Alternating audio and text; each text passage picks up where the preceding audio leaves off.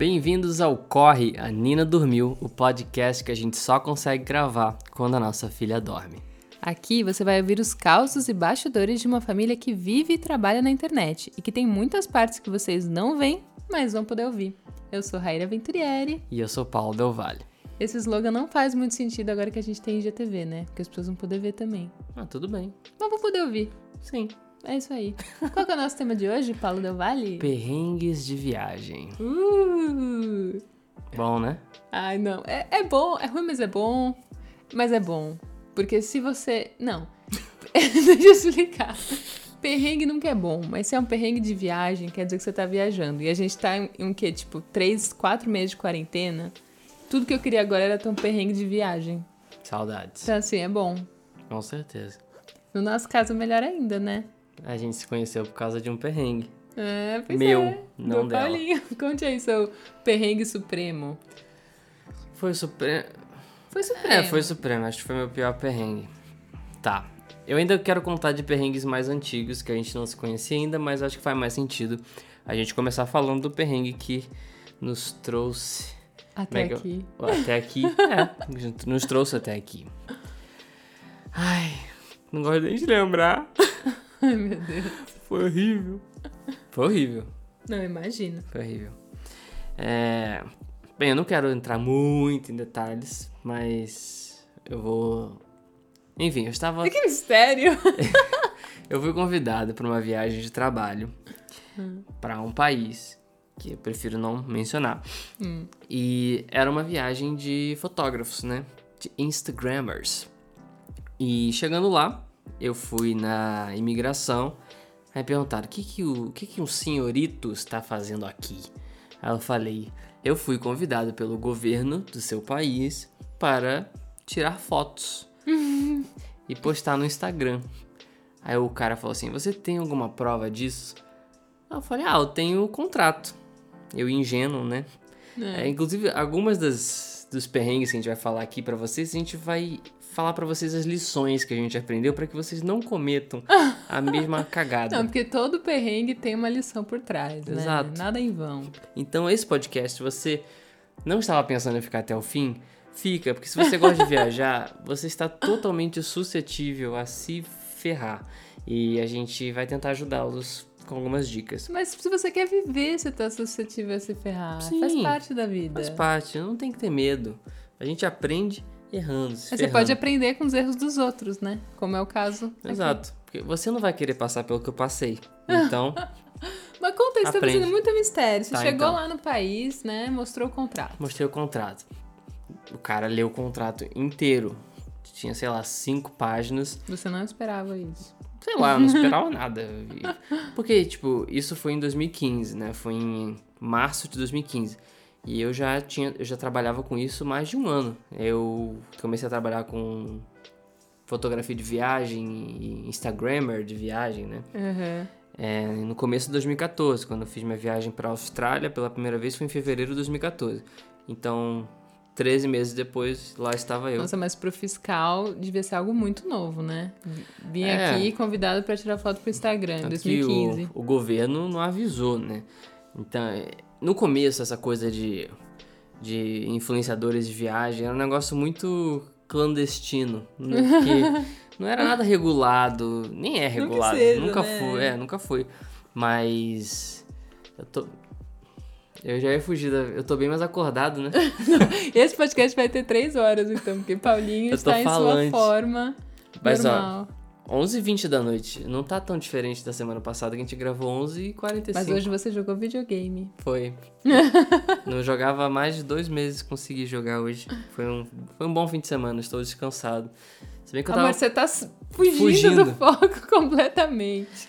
Não, eu, quero, eu quero puxar que quem não ouviu o podcast eh, Ah, anterior, que, a gente- Sim. que então. Tá lá no perfil da Raíra, né? É, no meio GTV. No IGTV dela. E, lógico, em todas as plataformas de podcast. Pra Google. quem prefere ouvir. Exato. Procura lá, Corre a Nina Dormiu, tem no Spotify, Google Podcast. Vamos botar no Apple Podcast, gente. Já tá, esquece- acho que tá. Não é automático. Acho que eu recebi e-mail que tá. Enfim. Mas a gente, a gente falou sobre ser pais na pandemia. Enfim, Foi, não sei foi. se. Mas foi. Eu bocejo pra cacete, tava cheio de sono, por isso que eu tô falando disso. Mas enfim, cheguei lá, o cara leu o contrato. E essa coisa de influenciadores de viagem era terra de ninguém. Ninguém conhecia essa coisa, né? E aí o governo foi lá, juntou várias pessoas do mundo inteiro pra ir pra lá. E eu falei, fui convidado pelo governo. Ninguém me deu instrução se era pra eu falar alguma coisa ou não. E também das outras viagens que eu eu já tinha feito viagem pra Austrália, pra Israel, pra Dubai. E é, essas três e sempre deu certo, nunca tive problema. Cheguei lá, falei a mesma coisa que eu sempre falei. Fui convidado por não sei quem pra fotografar e tal.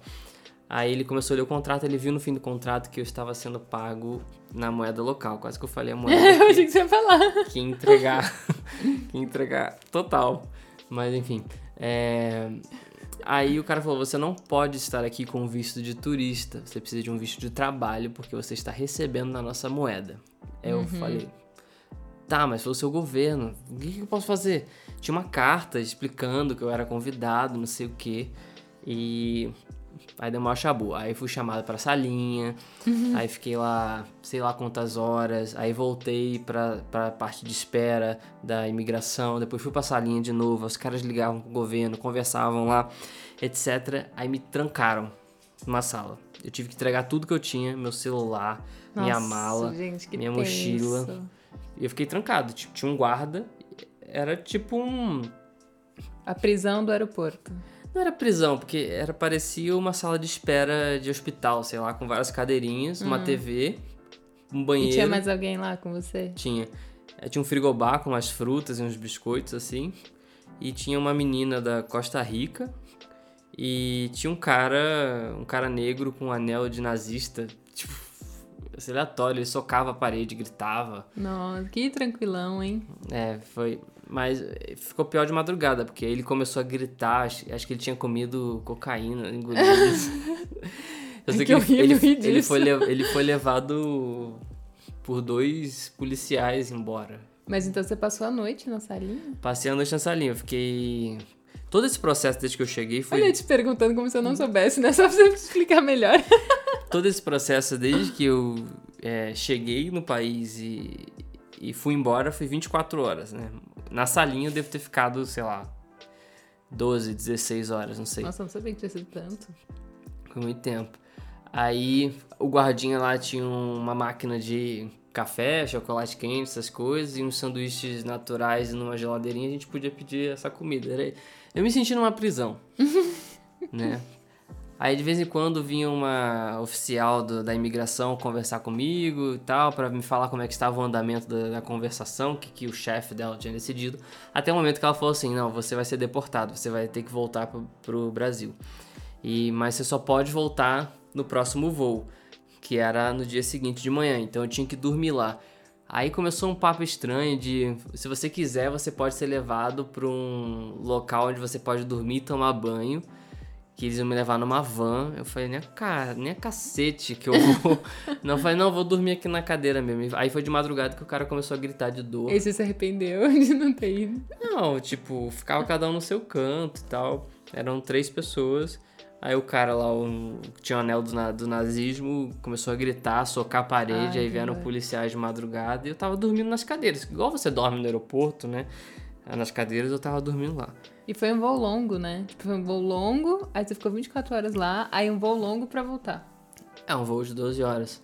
Putz. Mas aí, enfim, eu fui escoltado pela polícia até meu assento do avião. Nossa. Eu me senti um terrorista. Eu, eu sentei, eu comecei a chorar. Ai, meu Deus. Eu não sei se eu, tava, se eu chorei de alívio porque eu ia embora ou, ou pela situação. Ainda bem que não tinha ninguém no avião, porque eu fui o primeiro a entrar. Me levaram de, de van até lá. Mas te algemaram não, né? Não, não. Tá. Mas primeiro eu fui pra um local onde eu podia. Acho que eu podia tomar banho, trocar de roupa, não lembro. Mas aí começaram a confiscar minha mochila, acharam o meu remédio, porque eu, eu- eu- desde muito tempo eu tinha um, um problema no coração, né? Que eu consertei ano passado. Mas eu tinha meus remédios, aí começaram a pedir prescrição, que eu não podia estar com aquilo ali. Aí a mulher meio que entendia português, é, porque a bula tava escrito em português. Ela leu assim e falou: Não, não, isso aqui é o que ele tá falando. Aí, enfim, me escoltaram até meu assento. Aí eu sentei lá, não tinha ninguém no avião. Aí eu dei minha chorada lá. aí voltei de volta. Nossa, maior história do cacete, né? Aí, chegando aqui no Brasil, o, o chefe da, do governo, o representante no Brasil, me recebeu do aeroporto. É, tava super mal, pediu mil desculpas, não sabe o que aconteceu, é, que não sabiam essa questão do visto e tal. E tinha um carro já me esperando para levar para casa. Aí ele falou que no dia seguinte eu ia conversar com o cônsul, e, enfim, sei o que. Aí eles falaram que iam me dar uma viagem de volta para aquele país. Por Eles quanto... deram, né? Me Não deram. Por quanto tempo eu quisesse, com quem eu quisesse. Eu não conhecia a Raíra, então eu fui com uma amiga. Conhecia. A gente acabado de se conhecer. É, mas quando eu fechei essa A gente viagem. não namorava ainda. Eu não te conhecia. Tipo, eu aceitei a Ah, viagem, eu não tá. te conhecia. Entendi, Essa foi a entendi. questão. Entendi. Aí, esse cara que trabalhava como diretor do governo, trabalhava antes na empresa que a Raíra trabalhava. Yes. Que, que é a de intercâmbio, né? O STB. Sim. E ele era diretor lá, algo assim, não sei. E ele me indicou pra a diretora de marketing, falando: Ah, esse fotógrafo é muito legal, não sei o que. Não sei se ele explicou a situação. Eu sei que eles eram super amigos e ele sabia que ia ter uma viagem pro Canadá. E me indicou pra que ela entrasse em contato comigo pra eu ir pra essa viagem. viagem. Fotografar a viagem. Aí é, ela entrou em contato comigo no final de março, né? Isso tudo aconteceu É. no meio de março. Aí no final de março ela entrou em contato comigo. Nossa, foi muito rápido tudo. Que foi 27 de março, que foi inclusive a data que a gente Ah. noivou ano Ah. passado, porque foi a data que eu recebi um e-mail que mudou a minha vida pra sempre. Ai, que linda. E me E muita- chamando pra essa viagem que a Raíra estava e a gente se conheceu. Pois é, muita gente pergunta, né, como a gente se conheceu e foi assim. Foi assim. E eu fico pensando, cara, tipo, se eu tivesse pego outro oficial lá da, da imigração, porque era- era um cara chato. Se fosse um cara que não me perguntasse nada, deixasse eu entrar, foi um cara que fez questão de perguntar, e nem sempre é assim, né? Nem sempre te pergunta o que, que você tá ali fazendo. Às vezes simplesmente te carimbam e deixam você entrar. Aham.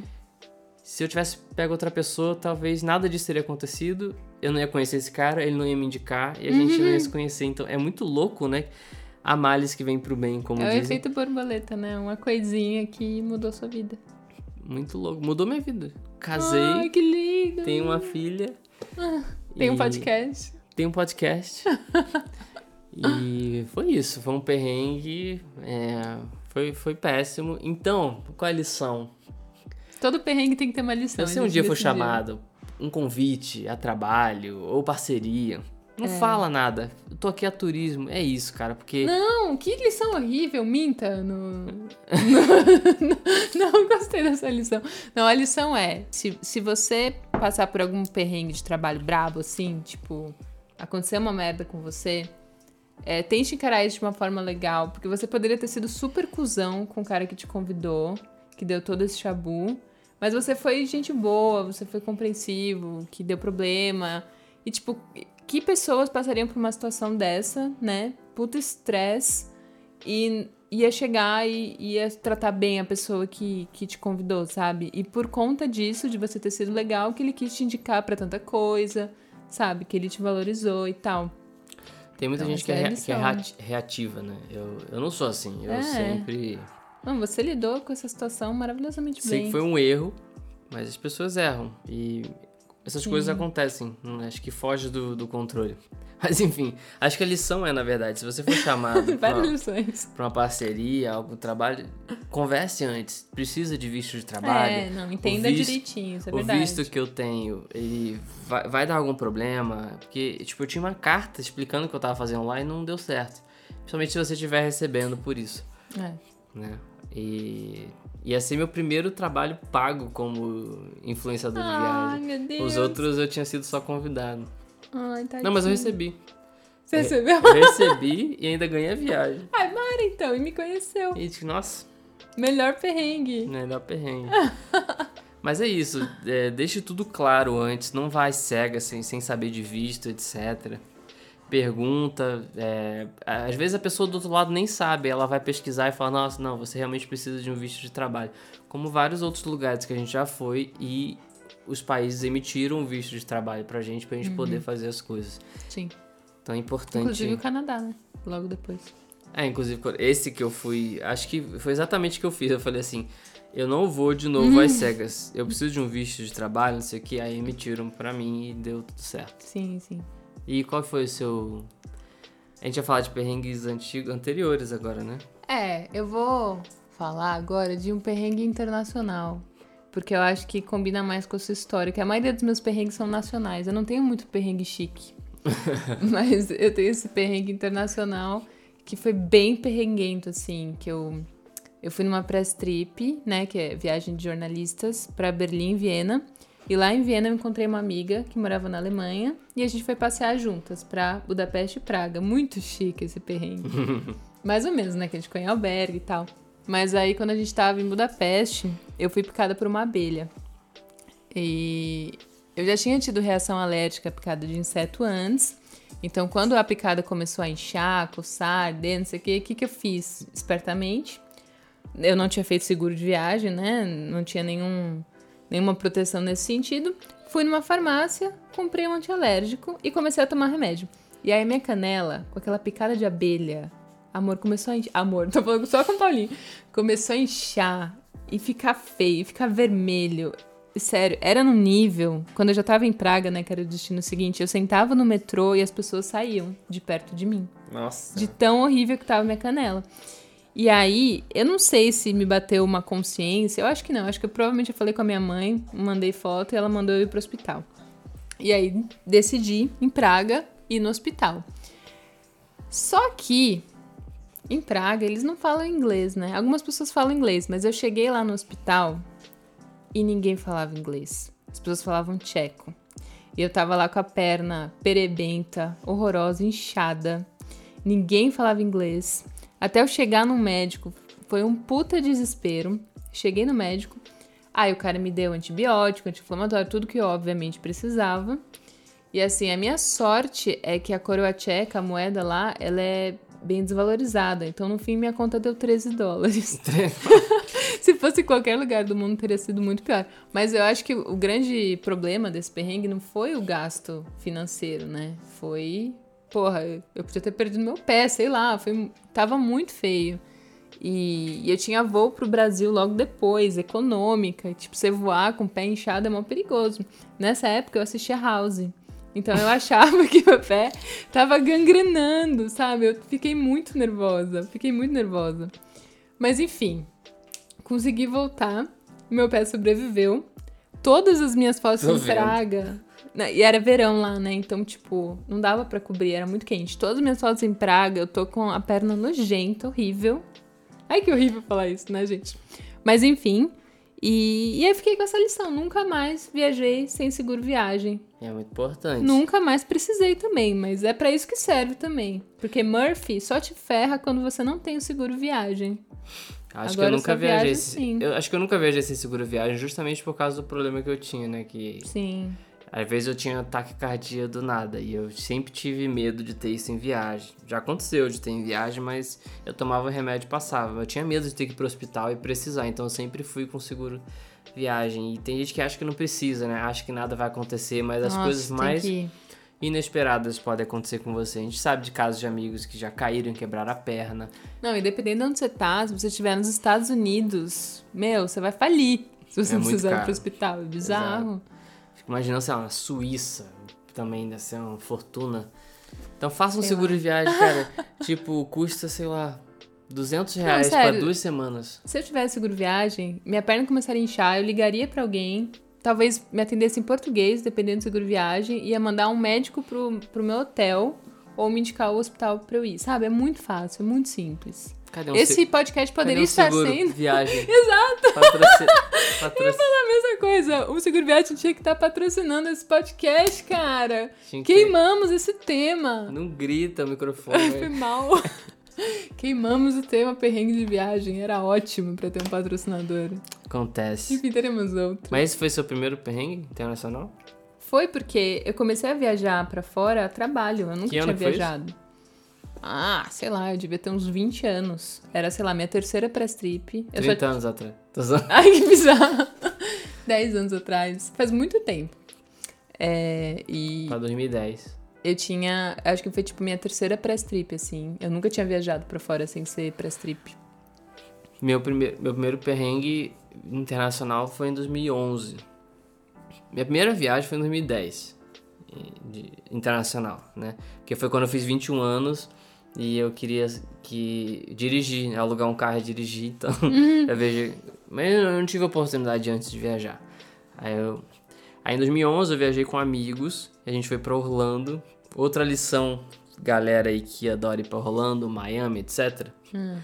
A gente, enfim, foi lá fazer os parques de Orlando e tal, e a gente foi. Aquele rolê, né? Outlet, Best Buy. Aí cada um comprou suas coisas, não sei o que. A galera tinha comprado iPhone na viagem e eu tinha acabado de ir na Best Buy comprar um MacBook. MacBook Air. Aí, beleza, a gente saiu tudo feliz, não sei o que. Tava indo de volta pro hotel. Aí um, do, um dos amigos queria porque queria parar numa loja de, de computador no meio do nada. Aí, aí pesquisou no Google, sei lá, descobriu essa loja, a gente foi lá, só tinha o nosso carro no estacionamento. Enorme, breu. A gente entrou na loja, não sei o que. Aí quando voltou, vidro do carro quebrado. E vocês tinham deixado tudo no carro? Eu tinha escondido o MacBook embaixo do banco, eles tinham deixado passaporte lá, iPhone. Erro de iniciante, né? Que se você já, já tá ligado nessas paradas, você fala, nossa, tô aqui noob. Mas a gente não tava ligado, a gente acha que Estados Unidos nada vai acontecer, etc. Até que você fica ouvindo as histórias de gente que passa faca na bolsa e te rouba no outlet, que você nem percebe. É, que não pode deixar mala no carro. Já vi vários casos de galera que chega da viagem, ah, o check-in do hotel é só 3 da tarde, aí vai para outlet com as malas, a galera leva todas as suas malas, quebra o vidro. Então, é. não dê esse mole. Aí, enfim, quebraram o vidro, levaram todos os iPhones, passaporte, levaram o MacBook. O cara procurou. A gente imaginou que os caras sabiam que a gente saiu da Best Buy com coisas, porque hum. eles seguiram a gente, com certeza. Não tinha ninguém em volta. Eles seguiram a gente da Best Buy. Provavelmente, não sei se alguém lá dentro fica olhando o que, que eu tô comprando e fala para outro. Porque ele sabia o que ele tava procurando. Enfim, ele achou o MacBook escondido embaixo do banco. E é isso, eu perdi o MacBook, Nossa. mas o grande problema foi eles perderem o passaporte. Isso, isso que é foda. Porque a gente teve que. Acabou a viagem. A gente teve que dirigir até Miami para ir no consulado. Aí você tem que emitir uma carta de permissão de retorno ao Brasil. Então, se isso acontecer com você, você já sabe. Você precisa entrar em contato com o consulado. Aí a galera teve que ir lá, entrar na fila. Aí eles emitem uma carta que vale como seu passaporte para você voltar. Aí você mostra isso pro policial na hora de embarcar e ele vai deixar você embora. E chegando aqui no Brasil de novo, você tem que avisar para a Polícia Federal que seu passaporte foi roubado porque eles têm que cancelar, senão alguém pode clonar o passaporte. Aí você paga mais caro para fazer outro. Ah, não, se você tiver boletim de ocorrência, você não paga mais caro, né? Pra fazer outro. Mas ainda paga, não sei, mas ainda paga. Hum. Eu não perdi meu passaporte, né? Mas eles perderam. Mas aí teve um outro perrengue. Hum. Que é parecido, vou só emendar aqui. que aconteceu de novo, a mesma coisa, só que em São Francisco. De quebrarem o vidro do carro? Exato, a gente tava lá, só que a gente parou no estacionamento fechado, aqueles tipo subterrâneos que você acha que nada vai acontecer. Aí, mas eu já tava ligado, já tinha acontecido, foi em 2014. É, três anos depois.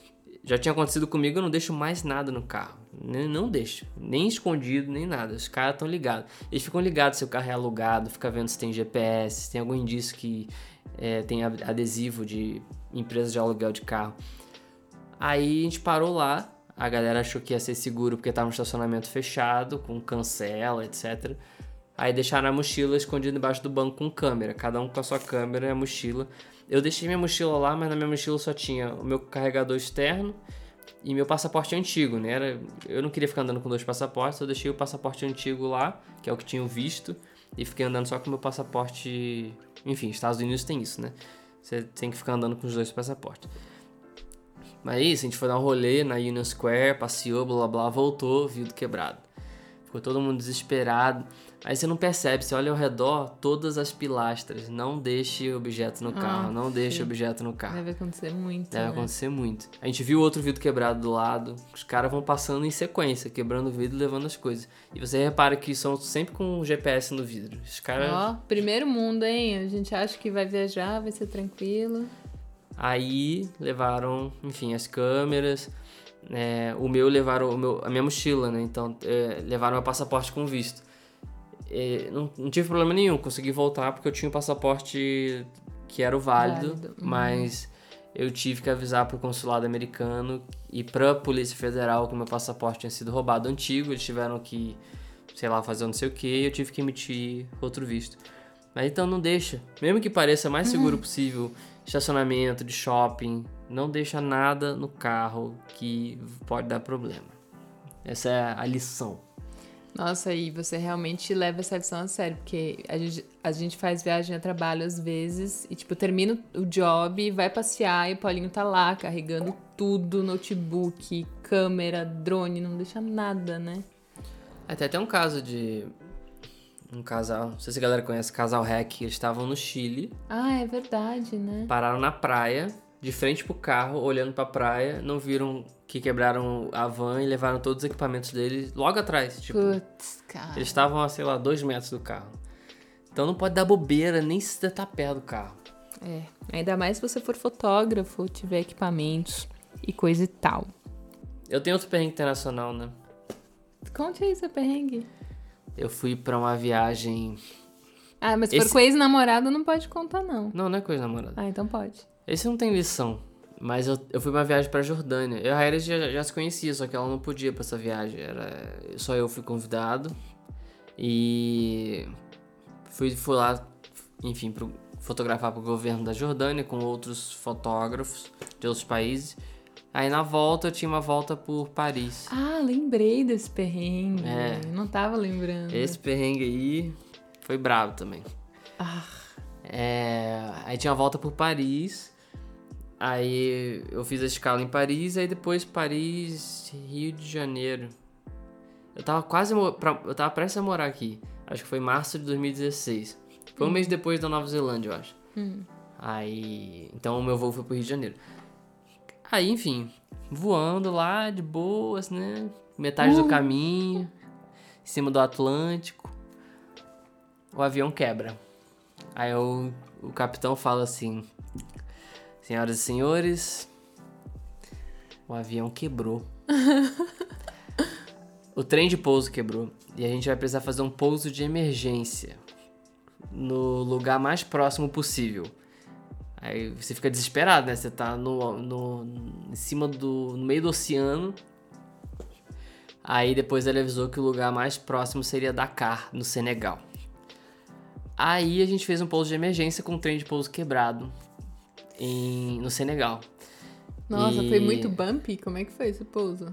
E, e era tenso porque a gente perguntava pra aeromoça se, se ia ficar tudo bem. A mulher falava, eu não sei. Ai, gente, que péssimo essa aeromoça. E ela, ela falava, vou te falar a verdade, eu não sei se vai ficar tudo bem. E você fica como, né? Cara. Nossa, Que? eu não podia trabalhar com isso. em- Aí. Mas o piloto foi muito bom, cara. O cara, ele.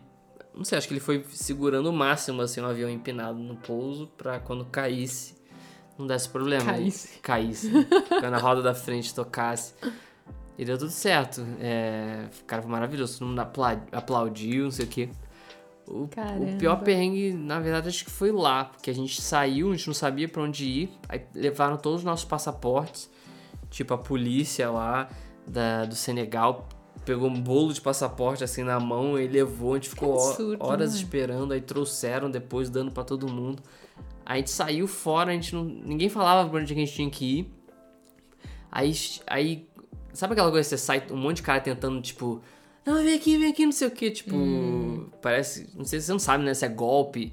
Os- Querendo vender coisa? O quê? querendo, tipo, igual táxi, você sai, os Ah, taxistas ficam tentando te pegar. Você não entendendo que língua eles estão falando, não sei, acho que eles falam francês, não sei. Não tenho certeza. Aí. aí a gente só andando, só seguindo o grupo. Aí tinham vários ônibus assim. A gente não sabia se era pra gente entrar naquele ônibus. Os caras falavam que era pra gente entrar e começaram a empilhar as malas em cima do ônibus. Deixaram uma pilha enorme, e amarraram com corda. Meu Deus. E a gente sem saber pra onde é que a gente tava indo, não sei o que. Acho que até aí surgiu alguém da, da companhia aérea, a confirmou que era pra gente entrar nesses ônibus. Mas aí eram vários ônibus, eu entrei e todo mundo ia sendo deixado, menos eu.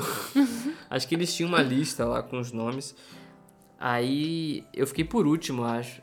Aí me botaram no Muquifo, cara. O hotel que sobrou. O hotel que sobrou, horrível. É, Acho que tinha. Eu não sei se eu pesquisei sobre isso, mas tinha alguma história de ter um bicho mortal no Senegal. Meu Deus. bicho de, de- que, inseto que fica em cama, sei lá, e eu bolado com isso. Aí era horrível, tipo, o banheiro era pia, privado e chuveiro, tudo no mesmo quadrado, assim. E. Aí, E você passou a noite lá. aí eu passei a noite lá, acordei de manhã também, ninguém sabia quem ia buscar a gente, que horas. Eles consertaram o avião ou mandaram outro? Consertaram avião, você já, fica- você já fica bolado, né? Tipo, cara, consertaram esse avião lá no Senegal, será que vai, vai ficar tudo bem? Até que surgiu um, um- um- uma van, um ônibus, acho que era uma van, pra buscar a gente. Aí levaram a gente de volta pro aeroporto, aí foram buscando as pessoas em outros lugares, né? Aí eu descobri que teve gente que ficou em hotel 5 estrelas e Ai, eu que fiquei naquele muquifo, mano. Fiquei muito puto. Era pra eu ter processado a companhia aérea, eu dei muito mole. Podia ter processado. Foi um... Nossa, foi uma situação horrível. Mas enfim, voltei, deu tudo certo. Mas foi, foi desesperador. Todo o processo. Desde descobrir que o avião tava quebrado até não saber se você ia chegar vivo no Brasil. Sabe volta. qual que é a lição? Agora eu vou falar a lição. Você não pode viajar sem mim. Porque quando você tá comigo, isso não acontece. Né? A gente nunca teve perrengue. Não, se bem assim. que você foi barrado no país. No país em questão quando a gente viajou juntos, lembra? Era só uma escala. A gente Sim. tava vindo. É. É, e toda vez que eu chego nesse país de novo, eu sou levado pra salinha, porque eles falam que o que aconteceu comigo foi muito sério. Foi muito sério.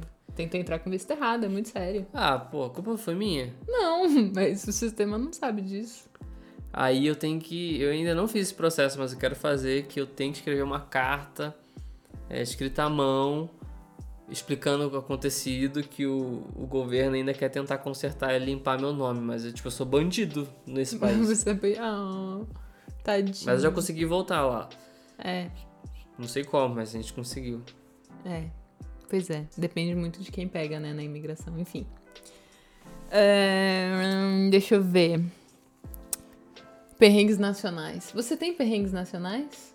Você não viajou muito no Brasil, né? Eu sou muito chique. Só tem perrengue chique. Eu tenho muitos perrengues nacionais de quando eu trabalhei no Guia Quatro Rodas, que foi o trabalho mais legal que eu já tive, mas foi o trabalho mais difícil de longe, assim. Mas perrenguento. mais perrenguento. O lema do guia é: a gente vai antes pra você ir melhor. Ou seja, a gente vai, se A gente ferra. se fode antes pra você. Exatamente. O esquema de trabalho era assim: a gente passava 20 dias viajando. A gente não, né? Cada um sozinho, né? Cada repórter ia sozinho. Aí eu pegava um voo, chegava, sei lá, em Aracaju, alugava um carro, ficava 20 dias viajando. Aí tinha um monte de hotel e restaurante, atração turística que a gente tinha que reavaliar pra ver se mantinha no guia, se entrava, saía e tal. E aí depois ficava 20 dias em São Paulo escrevendo, aí 20 dias viajando de novo. Acontece que eu tirei a carta pra esse trabalho. Eu tava no processo de tirar a carta de motorista. Em São Paulo, a carta de motorista já me olhou com uma carinha. É, então, quando eu, graças a Deus, consegui a carta na segunda tentativa. Mas aí eu praticamente aprendi a dirigir sozinha pelo Brasil com guia quatro rodas. Então foi muito tenso. Pra você ter uma noção, eu me lembro, eu tava no interior de São Paulo e eu dirigia à noite na lanterna do carro, porque eu achava que o farol baixo era o farol alto. Então eu só ligava o farol baixo quando não tinha nenhum carro vindo, porque eu achava que eu ia cegar os carros com farol baixo, eu não sabia. A primeira vez que choveu, eu não sabia ligar o bagulho. Limpador de para-brisa. O limpador de para-brisa, eu não sabia. Então, assim, foi muito tenso, foi muito tenso. Eu chorava de nervoso várias vezes, eu me perdia várias vezes. Tipo, eu tava aprendendo a dirigir, aprendendo a me localizar. Você me conhece, eu sou ruim de, de localização. Seu GPS tá quebrado. Então eu me perdia muito. E assim, às vezes eu me perdia, sei lá, no meio de um milharal no Nordeste, sabe? Era muito tenso. Eu dirigia. Milharal. Sei lá. Negócio de cana-de-açúcar, que é bem alto. Canavial? Nossa, canavial. Canavial, acho que é isso. E aí eu dirigia chorando. Nossa, era muito tenso, muito tenso. Mas ao mesmo tempo, é, eu aprendi profissionalmente, né? Eu aprendi jornalismo muito lá, porque assim, era, era muito foda. A gente avaliava os lugares, é, tudo a paisana, assim. A gente pagava tudo, só depois que a gente pagava a conta que a gente falava que a gente era da editora Abril e tal. Dava então, assim, eu aprendi a ser jornalista com o Guia Quatro Rodas. E eu aprendi a ser adulta também, né? Aprendi a me virar, aprendi a dirigir, aprendi a lidar com adversidades. Então foi, foi uma baita escola, assim. Tipo, os perrengues ensinam a gente, Mas né? qual foram as coisas que aconteceram? É... Bom, teve uma vez que eu tava com o gerente de um hotel, um hotel fazenda, assim, que era um hotel grande, então eu tinha que levar ele de um lugar até outro lugar pra conhecer. E ele tava no meu passageiro e eu enfiei o carro numa moita. e eu tava representando a editora Abril. E aí fui fazer um U e eu não virei direito e eu entrei numa moita com o gerente do hotel. eu não sei nem se eu devia estar falando isso aqui, mas ainda bem que faz tempo. Não sei se meu ex-chefe que me segue no Instagram vai ver isso. Mas deu tudo certo. No fim, eu conquistava com a minha simpatia. Aí teve essa vez que eu me perdi em Aracaju. Que, cara, que eu me perdi no meio do canavial. Eu parei, tipo, num posto da estrada, assim. Tinha um hotelzinho de posto. E eu paguei pra um cara ir dirigindo na minha frente pra eu seguir ele, pra eu chegar onde eu tinha que chegar. Porque eu tava desesperada, eu não conseguia chegar. Eu tava perdida há muito tempo. Só que eu não ia botar um cara no meu carro, né? Ainda tem essa, essa questão, sou mulher. Então eu paguei pro cara ir dirigindo na minha frente. Paguei 50 conto. Não é? A editora Abril pagou, né? Mas foi. Ah, e sabe o que aconteceu também? Acho que foi nessa mesma viagem. Eu sou muito ruim de ré. Eu não sei qual que é a minha dificuldade, mas eu não consigo controlar a direção do carro quando eu dou ré. E aí eu dei uma ré meio rápida, e aí eu bati num poste e o retrovisor saiu voando do ladinho. Hum. e você não pode dirigir sem retrovisor, né? Leva multa. E aí a pessoa do hotelzinho que eu tava, eu tava numa cidadezinha minúscula. Ele foi comigo na cidade pra gente comprar um- uma fita adesiva preta, como é que chama? É, é, Aquele durex preto forte. sim. Não é silver tape, mas É tipo isso. aquela fita Pra é. gente grudar o retrovisor do meu carro. E, enfim, né? Uma menina Teve do pássaro. causando. Ai, eu matei um passarinho em brotas. Fiquei muito mal. Cara, é que os passarinhos, eles davam vários rasantes no carro. E eu comecei a ficar confiante, porque eu vi que nunca batia. Eu achei que eles sabiam o que estavam fazendo. E aí eu, eu me lembro muito da cena, ficou muito marcada que eu ouvi o barulho, aí eu olhei no retrovisor e vi ele caindo. Eu tava na estrada, né? Eu tava rápido. Mas eu vi ele caindo, eu fiquei muito mal, chorei muito aquele dia. Tanto que a- brotas. esse trabalho deixou a, a Raíra com trauma, porque eu- até hoje ela não pega no volante. Eu tenho medo de dirigir. Mas eu não sei se foi o trabalho que me traumatizou, porque foi a minha primeira experiência dirigindo. Talvez eu eu fosse ter medo anyway. Pro- provavelmente foi trabalho, né? Provavelmente. Não, e, e eu fiz também um guia no Pará. E, cara, quem é de Belém, né, paraense e tal, vocês sabem o quanto chove no Pará.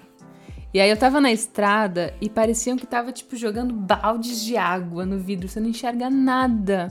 Chove muito e com A raio. gente já passou por isso vindo do Rio pra São Paulo, né? É verdade. Tipo, Mas era você carro. dirigindo, você sabe. Parece balde de água mesmo. É bizarro. E lá é tipo todo dia, fim da tarde, é uma chuva torrencial. Pará é louco. Mas é muito incrível. Minha mãe é paraense. Minha mãe fez boa parte dessa viagem comigo. Foi a melhor viagem de todas. De todas, até da nossa. Não, do, do guia, do Brasil. Não, do Brasil. Acho que foi a melhor do Brasil. Foi muito incrível. A gente foi pro, pra Ilha do Algodoal, pro Marajó. Só os paraenses vão saber do que eu tô falando. Pisei num prego no Marajó. Tive que tomar vacina antitetânica. Que beleza. Não, eu posso fazer o podcast duas horas só contando os perrengues que eu passei pelo guia. Inúmeras intoxicações alimentares. Nossa. Eu já tive intoxicação alimentar Em viagem? na República Dominicana. Nossa. Fui trabalhar pra um, pra um hotel lá. Era o Inclusive Hotel? É. Ai, não, não presta. Então, gente, outra, outra dica, né? Esses hotéis all inclusive, cuidado. Não coma nada cru. Porque, é... Eu não sei o que que foi, né? Mas... É, salada. Eu não sou de comer salada. Então, o que que você comeu? provavelmente foi o sorvetinho que você pegava na máquina. Beaver. Mas esses hotéis aí que é tudo incluso, que você pode comer à vontade o dia inteiro, tem que ter muito cuidado. Porque aquilo É. fica o dia inteiro lá no buffet. Como é que será que vai ser agora, pós-Covid? Ah, sei lá. Vai ser diferente, Acho que né? vai ser menu, né? Mas aí eu tive uma intoxicação alimentar. Nos últimos dias, teve um, era um passeio pro lugar mais, Ah, lembrei, é verdade. mais incrível da viagem. Era uma ilha remota com água cris- cristalina. Eu ainda não tinha visto água, água cristalina, porque na praia do hotel não era. Eu fiquei esperando aquele dia chegar e chegou. Eu na van, prestes a pegar o barquinho pra ir pra lá, eu vomitei. Tuts. Aí a van me levou de volta. Eu fiquei mal o dia inteiro. Primeira vez que eu tive intoxicação alimentar. Primeira e única, eu acho. Eu sou meio duro na queda, assim. Estômago de pedreiro. É. Dizem, eu, na verdade eu não sei, mas teve uma vez que uma moça me indicou andar com carvão. Tipo, são umas. Umas pílulazinhas de carvão, porque ele absorve as toxinas. Aí se você tem muita intoxicação alimentar. Não é pra você pegar o carvão no churrasco, né? Tipo, você manipula uma coisa de carvão ativado, sei lá. Que parece que é bom pra intoxicação. Quando a gente voltar a viajar, eu vou pesquisar isso aí. Mas assim, fica a dica, né? É, tomar cuidado, né, com esses buffets. E se você for para um país tipo, sei lá, Índia, Peru, essas coisas, só tomar água de garrafa, né? Não tomar suco, coisas que podem ter água contaminada. É muito ruim, né? Ter intoxicação. Muito ruim. Eu já tive. Não foi perrengue aqui no Brasil, mas quando eu fazia um trabalho no interior da Bahia pra, enfim, registrar a construção de um parque eólico, que era lá na, perto da, chama, da Chapada Diamantina, a estrada era buracos Sim. e buracos. Era me- metade asfalto, metade buraco. E a gente sempre chegava lá, enfim, e a, e a equipe, né? E a gente chegava cansado, a gente tinha que pegar o nosso, alugar o próprio carro e dirigir seis horas até lá, o interior da Bahia. E só buraco, não tem como, não tem como você não cair em um, é, é torcer. Então a gente pegava um carro um pouquinho melhor, né, um, SU, um SUV, que o pneu é mais, mais grosso, Uhum. mas mas nesse caso tinham ido buscar a gente da empresa e era um, um, um Volkswagen é, sedã. Caiu no buraco, o pneu furou. a gente no meio do nada. Mas é um perrengue simples, né? É trocar pneu, mas Perrengue podia comum. dar coisas ossos do ofício. Você tá sujo... Você que trabalha com viagem, você tá sujeito a um monte de cagada precisa ser contigo. trabalhando, né? Você que viaja. Não, sim, parte. mas acho que você. Eu fui lá várias vezes, né? E Sabe que é engraçado? Quem vê, vê o Instagram não imagina, né? O tanto de perrengue que a gente passa. A gente pode falar no próximo podcast Sobre. sobre como é trabalhar com viagem, como é trabalhar junto. Ah, sim, que foi um tema que a gente acabou não fazendo, né? É, senão a gente vai se estender muito nesse podcast. Mas a gente pode falar no próximo, como é trabalhar junto e como é trabalhar com o que a gente trabalha. Sim, é verdade. Então é muito interessante. Olha que espontâneo. Nem foi combinado aquelas. Não, a gente já tinha pensado sobre isso, mas a gente não tinha batido o martelo. Bom, enfim. Eu- a gente nem cronometrou, né? Eu não sei quanto tempo tá esse podcast, mas acho que tá gostoso, né? Ah, eu tô gostando. É que a gente não viaja tanto tempo por causa da pandemia que dá até vontade de viver os perrengues. É, de porque o que é perrengue hoje, né? Infiltração no banheiro, é louça que não para de brotar. Viver de máscara, não poder viver ver de os outros. máscara. Ai, que triste. É Esses verdade. são os perrengues Os do perrengues novo normal. atuais são muito piores que os perrengues de viagem. Sim. Mas, É. os- enfim, os perrengues fazem parte, serve pra gente aprender, né? Sim.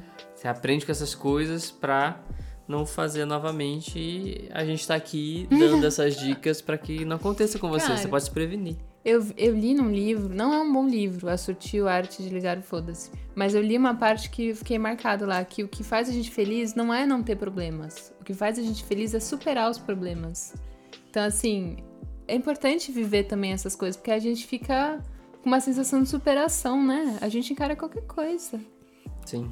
Então, que venham mais perrengues de viagem, né? De preferência de viagem, porque da vida normal a gente já tá bom de perrengue, Exato. né não? Bom, é isso. Você quer acrescentar mais alguma coisa sobre este tópico? Você tem que falar o que você escreveu aqui, ó. Que você ama viajar junto comigo porque eu resolvo os perrengues. É verdade. Não, mas é verdade. Eu passei tanto perrengue sozinha que quando a gente viaja junto, eu sou um bebê. Eu deixo o Paulinho resolver tudo. Mas eu só deixo porque eu sei que se eu precisar, eu resolvo, né? Sim. Tipo, é importante você ter essa independência, mas é muito bom ter alguém junto, né, pra te apoiar. Não, depois que a gente começou a trabalhar junto, a qualidade de vida disparou. Verdade. Porque trabalhar com viagem sozinha não é tão legal Não quanto era. trabalhar junto. Não era nada legal. Não, era um pouquinho legal. Não era nada Não, legal. é, perdão. Horrível falar isso. Era legal, mas é muito melhor agora. É. Nossa, não se compara. Hum, não, não, não. A gente vai acabar todo o podcast, fofinhas. Mas, ó, quem tá ouvindo isso aqui é, no Spotify ou em qualquer plataforma de podcast, não tem comentário. Mas quem estiver vendo no IGTV, pode comentar aqui o seu perrengue de viagem, porque acho que, nossa, a galera deve ter perrengue a beça. É, e quando você compartilha nos comentários, outras pessoas podem ler e aprender e já se prevenir pra não acontecer novamente. A gente fala que perrengue é, é- é importante acontecer, que a gente aprende, a gente evolui, mas quanto mais você puder prevenir, melhor, né? Você não vai querer ficar preso, não vai querer que o avião quebre no meio do ar, você não vai querer ser picado e ter a perna inchada, pisar no Nossa, prego. Sabe o que aconteceu um comigo? pássaro. Eu acabei de lembrar. Eu fiz uma baliza. Sabe quando as pessoas param na calçada pra olhar a baliza que você tá fazendo? Não, você não sabe, né? Você nunca passou por isso. Mas eu fiquei tanto tempo fazendo a baliza que criou plateia. eu acabei de lembrar, meu Deus do céu. Que mico. Por isso que ela não dirige. Aprendam a dirigir antes de viajar de carro. É isso. É isso. Gente, foi muito divertido gravar esse podcast. Espero que esteja sendo divertido ouvir ou vê-lo. Foi nostalgia total, né? Nostalgia, né? Depois de quatro meses preso em casa. Bom falar desse assunto, né? A Nina não acordou. Perfeita. Perfeito. Não, tinha que falar dela, né, no Tem finzinho. que falar dela. Afinal, é o nome do A podcast. grande inspiração. É isso, a gente quer agradecer, vocês que escutaram primeiro, agora estão escutando o segundo. Sim, foi Espero que vocês sucesso. fiquem com a gente aí. E no próximo a gente já adiantou o tema. Vamos falar como é trabalhar junto, né? Como casal. E contar um pouco mais dos bastidores do que a gente faz, que é trabalhar com internet, criação de conteúdo em viagem e também não, né? Hoje em dia a gente não E faz. também em São Paulo. A gente trabalha mais em casa, enfim, em São Paulo, do que viajando. Isso foi uma escolha nossa. É, Sim. a gente conta mais no próximo, próximo. episódio. Um beijo e até lá. É isso, pessoal. Muitíssimo obrigado mais uma vez. Um grande abraço. Tchau, tchau. Tchau.